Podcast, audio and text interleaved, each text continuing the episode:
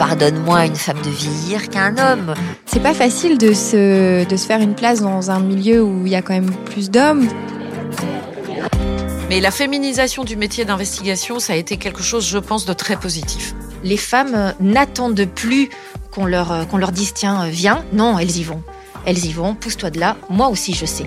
Je ne me positionne jamais comme une femme. En fin de compte, je me suis jamais posé la question de l'appartenance à un sexe. À la télévision, les femmes parlent deux fois moins que les hommes. Alors qu'elles représentent 52% de la population française, elles ne sont que 38% à intervenir à l'antenne. Je suis Marie-Amélie Druenne, journaliste à Télé Loisirs. Tout au long de ma carrière, il y a des femmes qui m'ont inspirée et qui m'ont donné envie de suivre leur voie.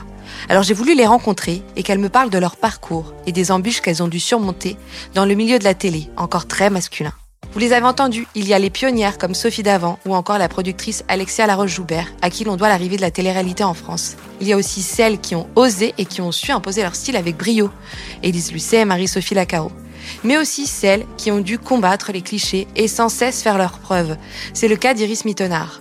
Pour écouter leurs témoignages, je vous donne rendez-vous le 17 mai prochain pour le premier épisode de Femmes de télé. Femme de télé est un podcast de Télé Loisirs à retrouver sur votre plateforme de podcast préférée.